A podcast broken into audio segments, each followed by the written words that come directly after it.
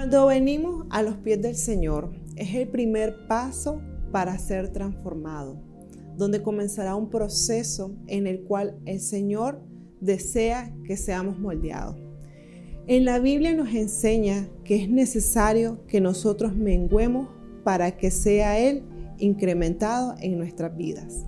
Hoy yo quiero invitarte que podamos leer Juan 3:30 y dice, es necesario que Él crezca, pero que yo mengüe.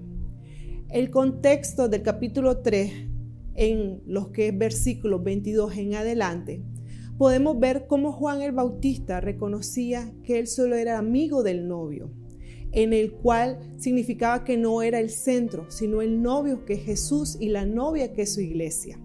Él solo era como el camino para abrir. Así somos nosotros el día de hoy.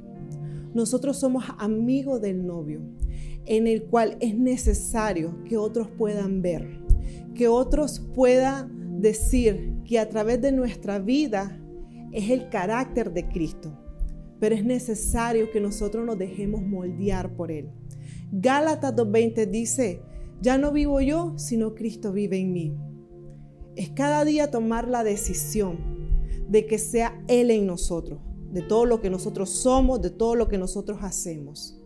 Pero esto lo vamos a encontrar a través de la palabra, en la meditación y accionar, y en la oración día a día, en invitar que sea Él incrementando y nosotros disminuyendo.